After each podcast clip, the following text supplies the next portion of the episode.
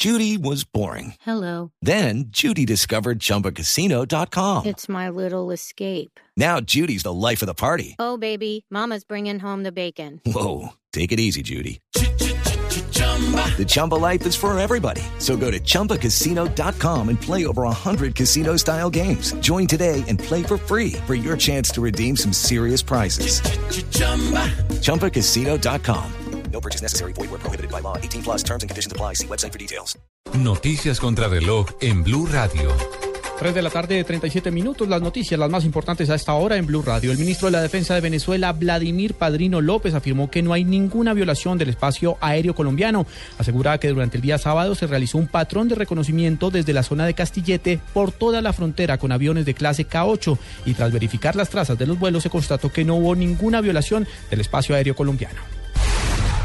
Ante la Superintendencia de Sociedades, Juan Carlos Ortiz y Tomás Jaramillo, directivos del Fondo Premium, investigados por la debacle de la firma comisionista Interbolsa, radicaron una queja en contra del interventor del fondo, Alejandro Rebollo, por considerar que los bienes dispuestos para la reparación de víctimas valen mucho más de lo dictaminado. De acuerdo con el ente acusador, la responsabilidad de Ortiz y Jaramillo en la quiebra de la comisionista llega a los 300 mil millones de pesos y según el avalúo de los bienes hecho por el interventor, oscilan entre los 50 mil millones de pesos.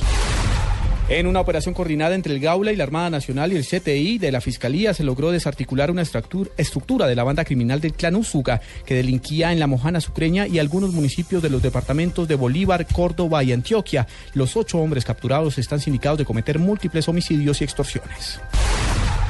Tres personas fueron capturadas en Jumbo, departamento del Valle del Cauca, señaladas de ser los autores materiales del incendio forestal que completa ya 37 horas y ha consumido cerca de 1.200 hectáreas. La comunidad del sector de Santa Inés aportó pruebas y videos para que capturaran a estas personas.